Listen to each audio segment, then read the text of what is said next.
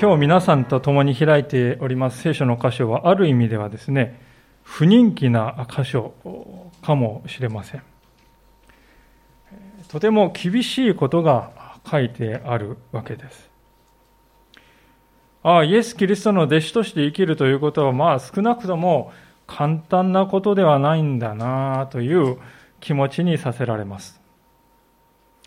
でそれになんとなくですねこの箇所をスルーしたりあるいは割引して考えたり、あるいはパタンと閉じて見なかったことにして忘れようと、そういう人は多いかもしれません。しかしどうでしょうか？世の中には私たちの自尊心をくすぐり、耳に心地よいことを言ってくれる人はいくらでもいると思います。でも、私たちに厳しいことを言ってくれる人はほとんどいないのではないでしょうか。そんなことを言えば嫌われてしまいます。でも私たちにとって本当に必要なのは表面だけのきれい事を語る人ではなく、たとえ厳しく思えたとしても、本当に必要と思うならば、臆することなく語ってくれる人、そういう人を必要としているのではないでしょうか。そしてそういう人を避けたり、また見なかったことにはしないで、しっかりと向き合って受け止める。それが大切ではないでしょうか。今日の箇所を見ると、まさにそのようにして私たちにですね、真実を語ってくれるイエス・キリストの姿があります。そしてここにはイエス・キリストの弟子として生きるということの本質が記されております。ご一緒にそのことを学ばせていただきたいと思っておりますが、さて、このマルコの福音書を開くのは久しぶりのことであります。10月の下旬以来のことでありますので、少し前のところから振り返ってみたいと思うんですけれども、この8章の前半のところではですね、4000人の給食として知られますが、イエス様はガリラヤ湖の湖畔で集まった4000人の人々に奇跡によってですね、食べ物を与えたというそういう出来事が記されておりました。でそれが終わった後で一個はですね、ピリポ・カイサリアという地方に行きます。でそこに行く途中ですね、イエス様は弟子たちにですね、あなた方は私のことを誰だと言いますかと尋ねるわけですね。誰だって言ったって、それはイエスですよね。そういう名前を尋ねたんではなくてですね、あなた方は私はどういうものだと理解しているかと弟子たちにですね、認識、イエス認識というものを尋ねたわけですね。でこれに対して弟子の代表でありましたペテロが29節のところでですね、あなたはキリストですとこう応じたわけですね。キリストというのはメシアとも呼ばれ、つまり油注がれたものという意味でありまして、救い主を表す称号であります。ペテロはここに来てついにイエス様が誰であるかということを正しく理解したように思います。弟子たちはこれまでイエス様のすぐそばで数々の奇跡を見てまいりました。病気の人が治り、悪霊に疲れた人が解放されて、嵐が沈められ、そしてわずかなパンや魚で5000人や4000人の人々が食べたりする。それを目の当たりにしてきました。にもかかわらず彼らはなかなかイエス様の力というものを理解しておりませんでした。まあ、それでも物分かりの分かる弟子たちもやっとここで、ああ、理解できたかと思えたんですけれども、それでは大事なことを話そうかと。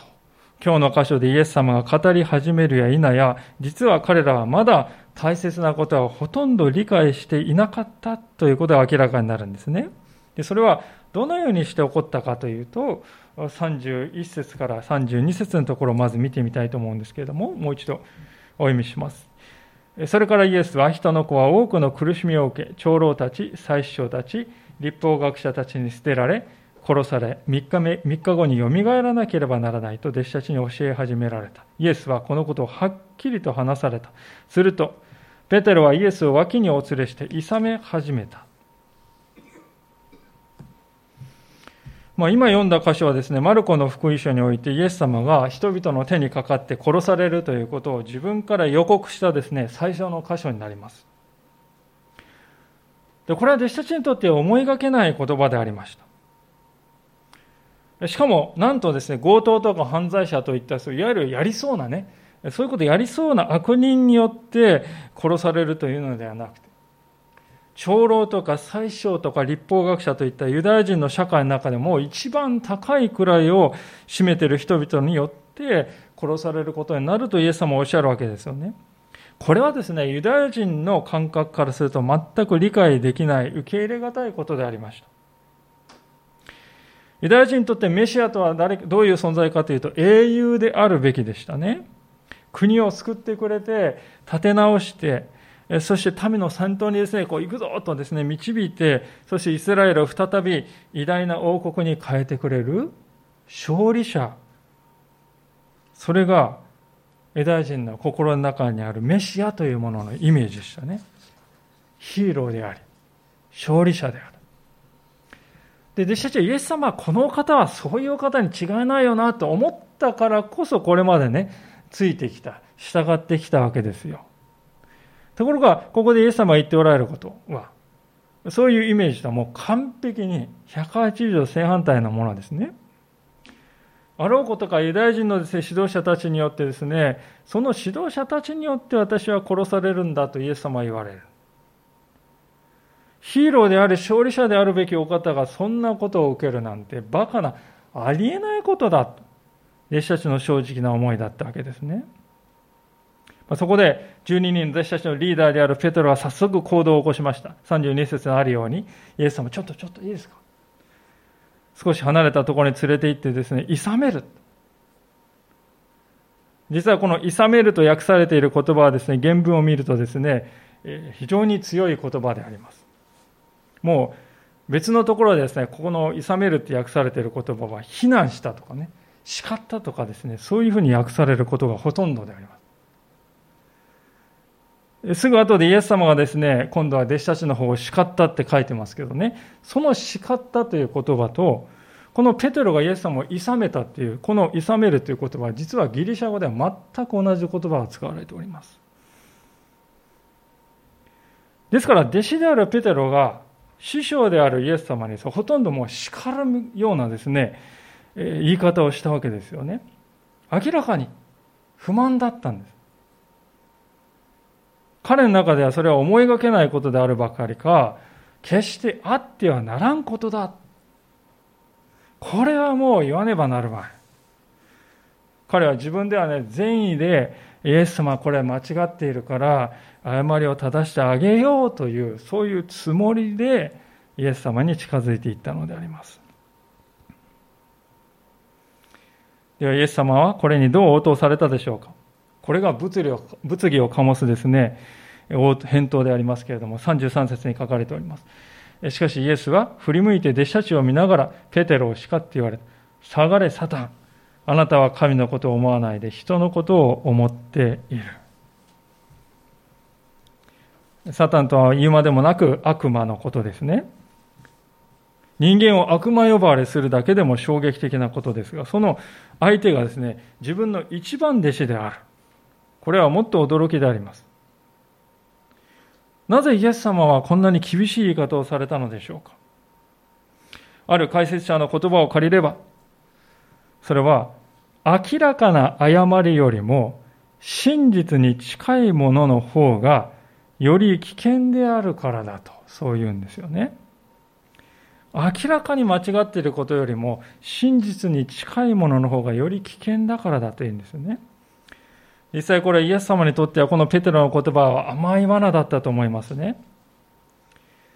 ペテロがですね、諌めた実際に何を言ったかは書いてないんですが、想像するにおそらく次のようなことだと思うんですよね。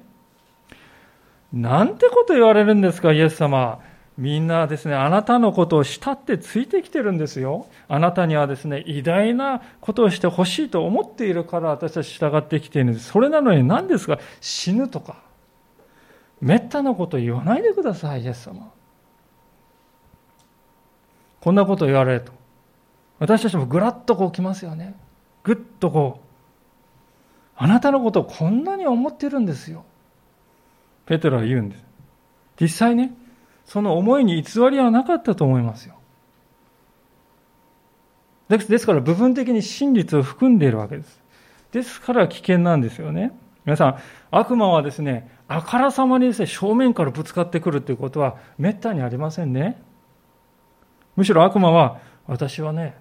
あなたの一番理解者ですよ。そういう顔をして近づいてくるものであります。あの創世記3章に書かれているアダムとエヴァに対する人類最初の罪の時もそうだったのではないでしょうか。悪魔は、あなたが神のようになれる方法を私は知っているんですよ。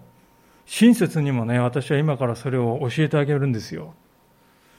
あなたのことを思って言ってあげるんですよ。と、そういう言い方をして人間に近づいてまいりました。今日の箇所も同じであります。イエス様、私はね、あなたのことを思って言ってるんですよ。部分的に真実を含んでいるわけ。ですからイエス様はですね、一瞬で、これは悪魔の仕業であると見抜かれたわけですね。問題の本質はどこにあるかというとですね、ペトロがここで全く人間的な同情心から自分では良かれと思ってこれをしているということですね。そこに問題の本質があります。ペテロはですね、こんなこと言われるなんてイエス様は何をお考えなのかな、知りたいな、そういう思いは一つもなかったですね。でもイエス様は反対でありました。確かに私にとって死を経験するということは恐ろしい苦しみであり、痛みでしかない。でも、それでも父なる神のお考えだけがなることを私は願うんだ。そういう思いから、この弟子たちに31節のことを語られた。ペテロはですね、自分が良かれと思っていることだけを考えているんですけど、イエス様はですね、自分のそういう思いを超えて、神のお考えというものを追い求めておられる。それが決定的な違いだということですね。考えてみると、しかし私たちもこのペテロと同じようなことをしているのではなかろうかと思わされます。イエス様に対して自分の期待だけを投影してしまうんですね。イエス様が私に願っておられることを追い求めて生きよう、そうではなくて、私が願っているこのこと、あのことをイエス様にね、やってもらいたい。そういう思いが非常に強くなってまいります。その結果、イエス様に聞くということよりも、イエス様に聞かせようとする。神よりも人間の方が前に出て、こっちです、こっちです。主導権を握るんですね。弟子と死の立場が完全にこう入れ替わってしまう。私たちにとってこの誘惑というのはですね、もう、抗いがたいですね、強力な力がありますよね。誰でも王様になりたいんですね。そういう欲求をうちに秘めて生きております。ペテロだけの話ではない。人間である以上はこの彼と同じ要素を私たちも持っているということを知らないといけないと思いますね。ただその一方で心心に留めておきたいことはですね、下がれサタンとイエス様が言ったからといって、イエス様はペテロをもう拒絶した、えー、絶縁したという、そういう意味ではないということですね。そうではなくて大切なことを教えようとしてこれを言われたわけですよね。実際そのすぐ後で見るようにイエス様はこの後ですね、弟子としてのあるべき姿というものを教えていかれます。ですから、ペテロはイエス、えペテロ、ごめんなさい、イエス様はペテロの考え方は拒絶しましたけれども、ペテロという人格を拒絶したのではないわけですね。これは私たちに対しても同じであります、全く。人生においてですね、私たちには辛いことや苦しいことが起こります。するとですね、こう考えてしまいますね。ああ、神様はもう私のことをなんかね、何とも思ってないんだよ。嫌ってるんだね。だからこんなことが私の目に降りかかるんだよと、そう考えてしまうかもしれません。でも、決してそうではないんだ。神様はそれらの出来事を通して私たちを教え、導こうとしておられるということです。どんなことがあっても私たちを見捨てず、物分かりが悪い私たちを懸命にですね、教え導こうとしてくださっているのだということですね。ですから、人生において苦しい時こそ私たちにとっては真の意味で成長につながる時だと言えるわけであります。大事なことは、独りよがりの考えに凝り固まらないということですね。特に私たちにとってですね、善意でやっているつもり、その時が一番危険だと思います。昔の有名なことわざにですね、地獄への道は善意で舗装されていると。そういうものがあります。地獄への道は善意という石で舗装されて作られていく。ですから私たちはですね、常に立ち止まって、それはイエス様のお考えなんだろうかと静まって求めていく。それを忘れないということが大切であります。まあ、こうしてですね、ペテロの一見すると素晴らしい信仰告白も実は実体がないものであったということが明らかになってきました。ペテロの信仰はこの時はまだ自分の野心を実現するためのものでしかなかった。そこでイエス様はご自分の弟子として生きようとする者に何が求められるのかということを教えようとしていかれるんですよね。34節のところですが。それから群衆を弟子たちと一緒に呼び寄せて彼らに言われた。誰でも私に従ってきたければ自分を捨て、自分の十字架を追って私に従ってきなさい。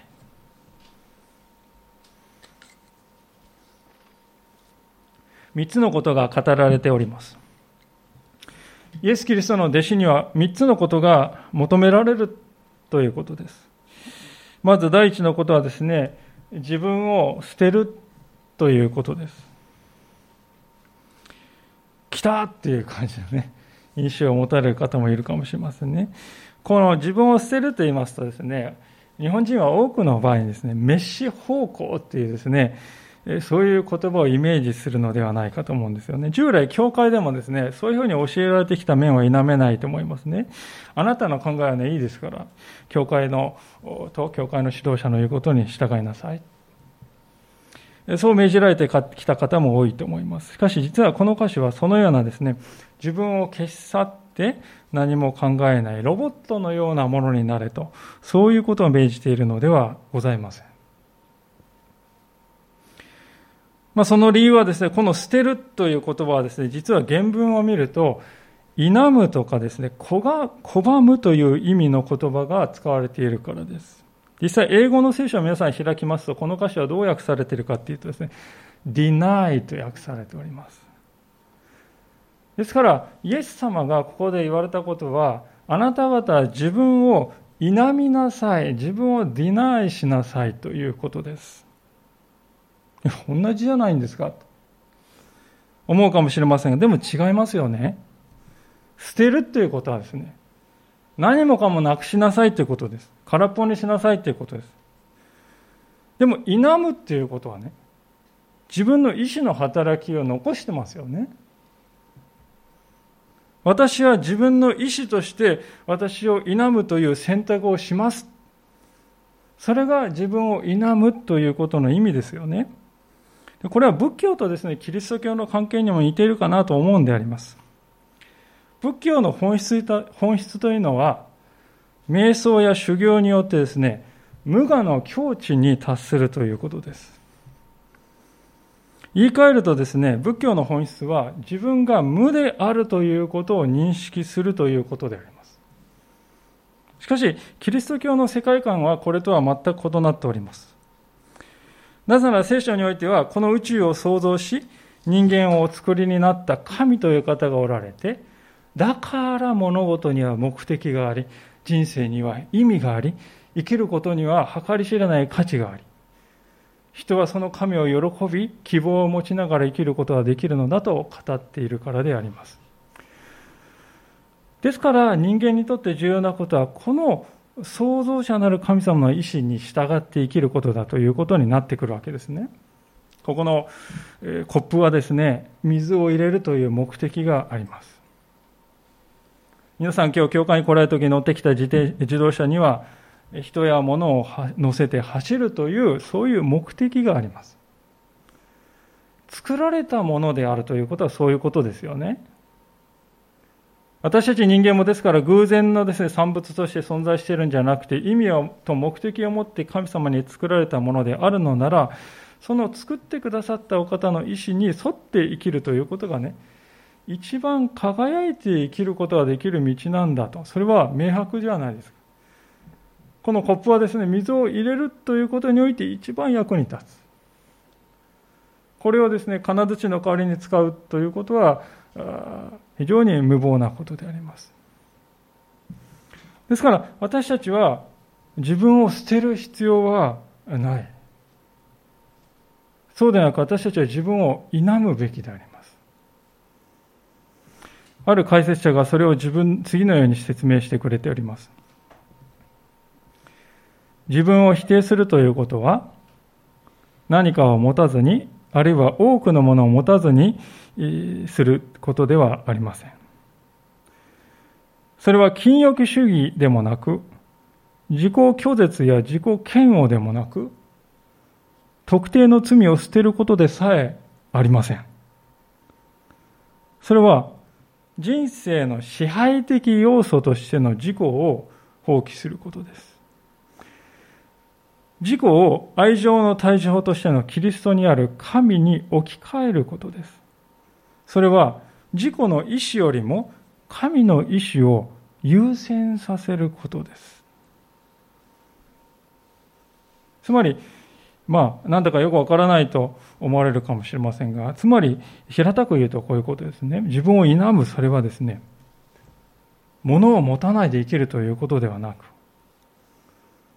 自分なんてダメな人間なんだとレッテルを貼って生きることでもなく、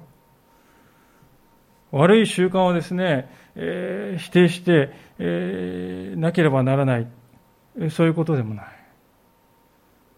そうではなく、自分の人生に対する支配権を自分から神様に向かって明け渡すということであり、あらゆる場合に神様を第一とするという、そういう選択をするということですね。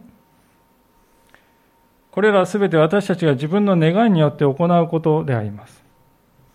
自分を空にして、え無にするということではない。いくらですね、私たちは心を空っぽにしてあけび屋になったと思っても気がつくとどうですか？なんか別のものがガーッと入ってきて気がつくとですね、その部屋がまた占領されてしまった。その繰り返しだ。それが私たちの現実ではないでしょうか？ですから私たちはですね、自分を捨てて自分の内側を空っぽにしてはいけない。そうでなく、神様に満ちていただく。それが大事です。絶えず神様に導いていただくようにする。今までは自分の心のですね、部屋に自分自身がでーんとですね、占領して王座に自分が座っていた。それを否むということです。自分の心の部屋の王座に座っている自分自身を否む。そしてその部屋をイエス様に明け渡す。イエス様が求めておられることの意味はそういうことなんだということですよね。でそのことが分かってくると、弟子の道の第二のことでありますこの自分を自分の十字架を追うということが理解できるようになるのではないかと思います。まあ、率直に言ってこの十字架を追うという言葉はですね、誤解されているように思うんですよね。例えば世間でこの十字架を追うっていうのは使われるとき、どういうふうに使われるかっていうとですね、あの政治家は復興を成し遂げる重い十字架を追ったね。とそういうふうにこう使われますよね。つまり、困難な仕事を負わされたね。そういう意味です。しかし、これは誤った使い方ですね。なぜなら、十字架というのは決して困難な仕事などではございません。現代では十字架というのはネックレスなど一種のこのファッションのシンボルのように使われておりますけれども、しかし、この聖書が書かれたイエス様の時代は決してそうではなかった。十字架はローマ帝国が発明したいろいろな処刑方法の中でも、この最悪の苦痛を与えるですね、ものでありまして、当時の人々にとってはですね、十字架というのは呪いのシンボルでしかありませんでしたね。その十字架を負わされるということは、すなわち死刑囚として処刑場に向かうということであります。ですからイエス様は弟子たちに、まあ、弟子たちだけでなくですね、ここで群衆に対しても語られた。イエス様を信じたいと思う人に、すべての人に語りっておられる。イエス様はですね、ですから自分で十字架を追いなさいと言われたとき、その意味をですね、誤解する人はいなかった。大変なことをね、引き受けるんだよと、そういう意味に理解した人は一人もいなかったわけであります。つまり十字架を追うというのは、命を懸けるということに他ならない。そしてこれはある意味では自然なことでもあるわけですね。なぜならイエス様はこの後に私に従ってきなさいとも命じているからであります。これは私についてきなさい。私の後についてきなさいという意味ですね。今日最初の31節のところでイエス様がはっきり言ったようにイエス様はこの後十字架に向かわれるのであります。それは私たちを罪から救うため、どうしても必要なことでありました。自分自身のですね、ためではなく、ただ私たちのためにイエス様はそれを引き受けてくださいました。私たちを命がけで愛するがゆえに、実際にその命を与えてくださろうとしている。そのイエス様についていく。イエス様の弟子として生きるということは、そのような生き方に習うということであります。すなわち、他者のために自分を犠牲にする愛の中に生きるということです。この世の中は見るとこれとは反対の原理に基づいて動いているのではないでしょうか。他の人のために自分を犠牲するのではなくて自分のために他の人を犠牲にするそのような人で満ちております。その結果弱い人はさらに弱くされ強い者はさらに強くなって格差は広がる一方であります。イエスの弟子であるとはそのようなあり方の逆を行くということです。すなわち、他者のために自分のものを犠牲にする生き方に生きていくということです。そしてその犠牲には命までも含まれるんだと。それがイエスの弟子として十字架を追って生きるということの意味だと聖書は語るんですね。厳しいと思われるでしょう私にはできないと思うでしょうか？でもイエス様がこのように言われるのはね厳しさからではないです。むしろ全く反対なんですよ。というのは真剣に命というものを考えるならばねこの結論しか出てこないでしょう？とイエス様は言われるんですね。その理由が35節からのところに記されているんですけれども自分の命を救おうと思う者はそれを失い、私と福音のために命を失う者はそれを救うのです。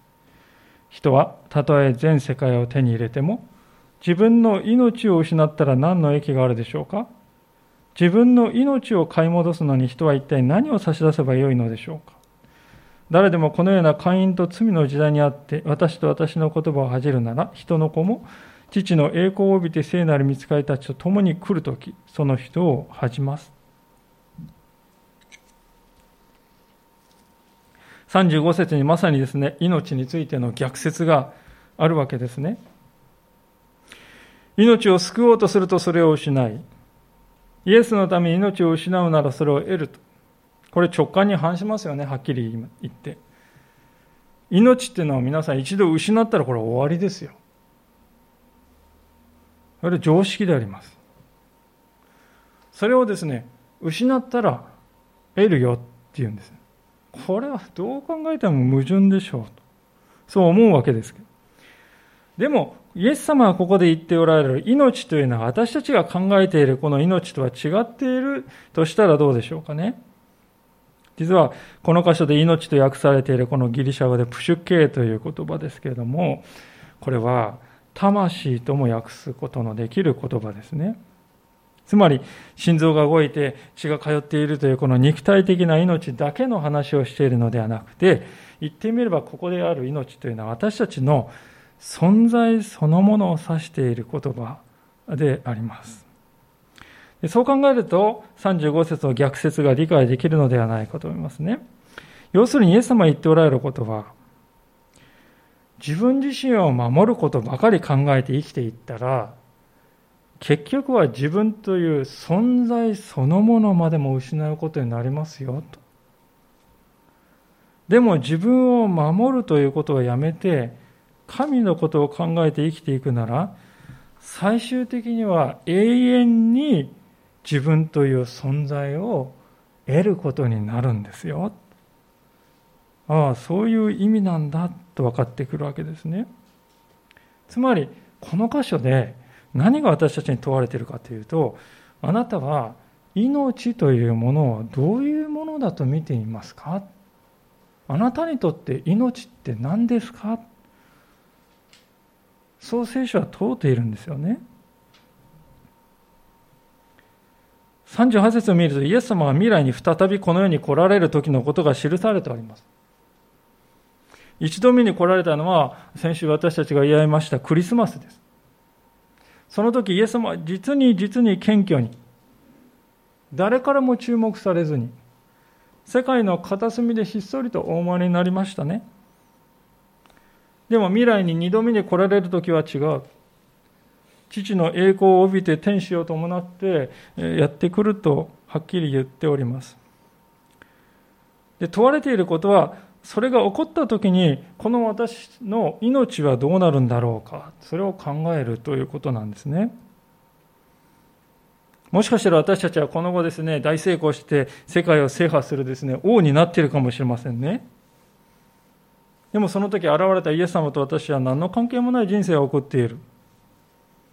そしたら、せっかく手に入れた世界も、そしてイエス様も、また自分の命さえも、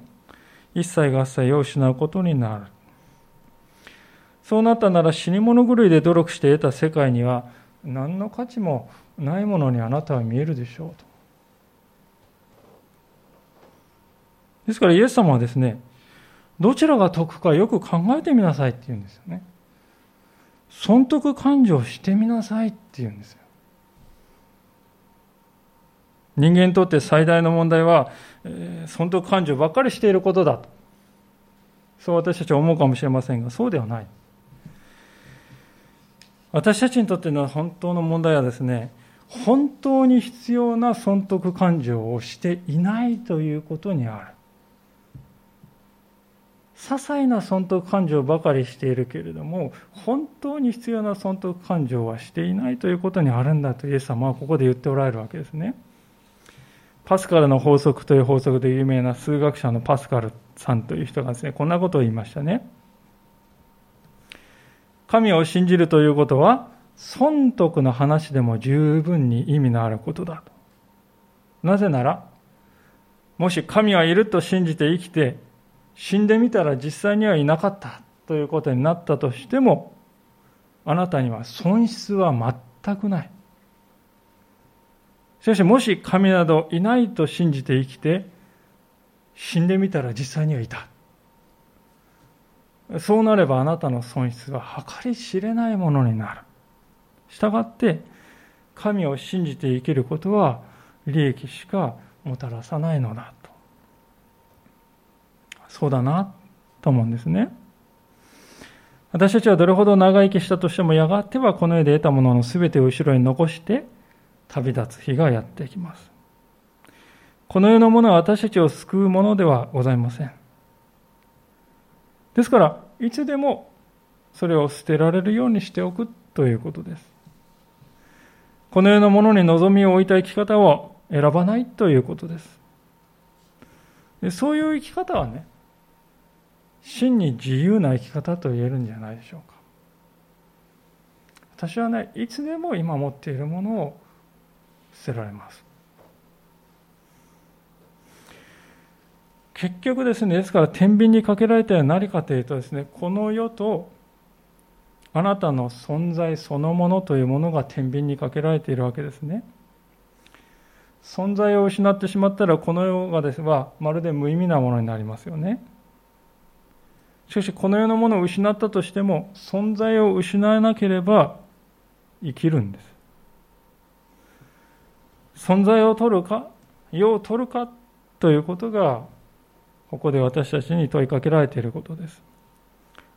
あなたの存在を取るか、この世を取るか、どちらか選んでくださいって言われたらね、それは答えはもうおのずから明らかではないでしょうか。それは私は存在を取りますよ。私がいなくなるなんて考えたくもない。だからこそ38節ですね、イエス様のやや厳しい言葉が生まれるんですよね。私はね、自分の魂とか存在、そんなものよりもこの世を選びたいと思うんです。私にとってはね、この世のものの方が大事なんですよ。もしそういうことを言う人がいたとしたら、神様はそのような人を恥じますと言います。ある意味では当然のことではないかと思うんですよね。こんな話がある本に載っておりました。デイビッド・ロッジという人の小説「セラピー」という本の中で主人公がカウンセラーのところに行って行きますとカウンセラーはですね自分の人生の良いところを一つの欄にまとめて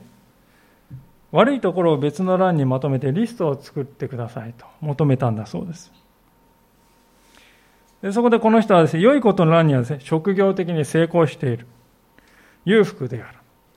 健康である。安定した結婚生活を送っている。子供たちが大人になってうまくやっていける。いい家、いい車、好きなだけ休みが取れるなど書いた。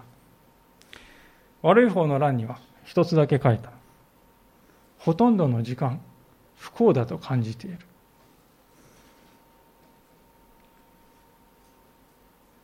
皆さんいかがでしょうか？これこそ、この世界の実際の姿ではないかと思うんです。この世のものを追い求め、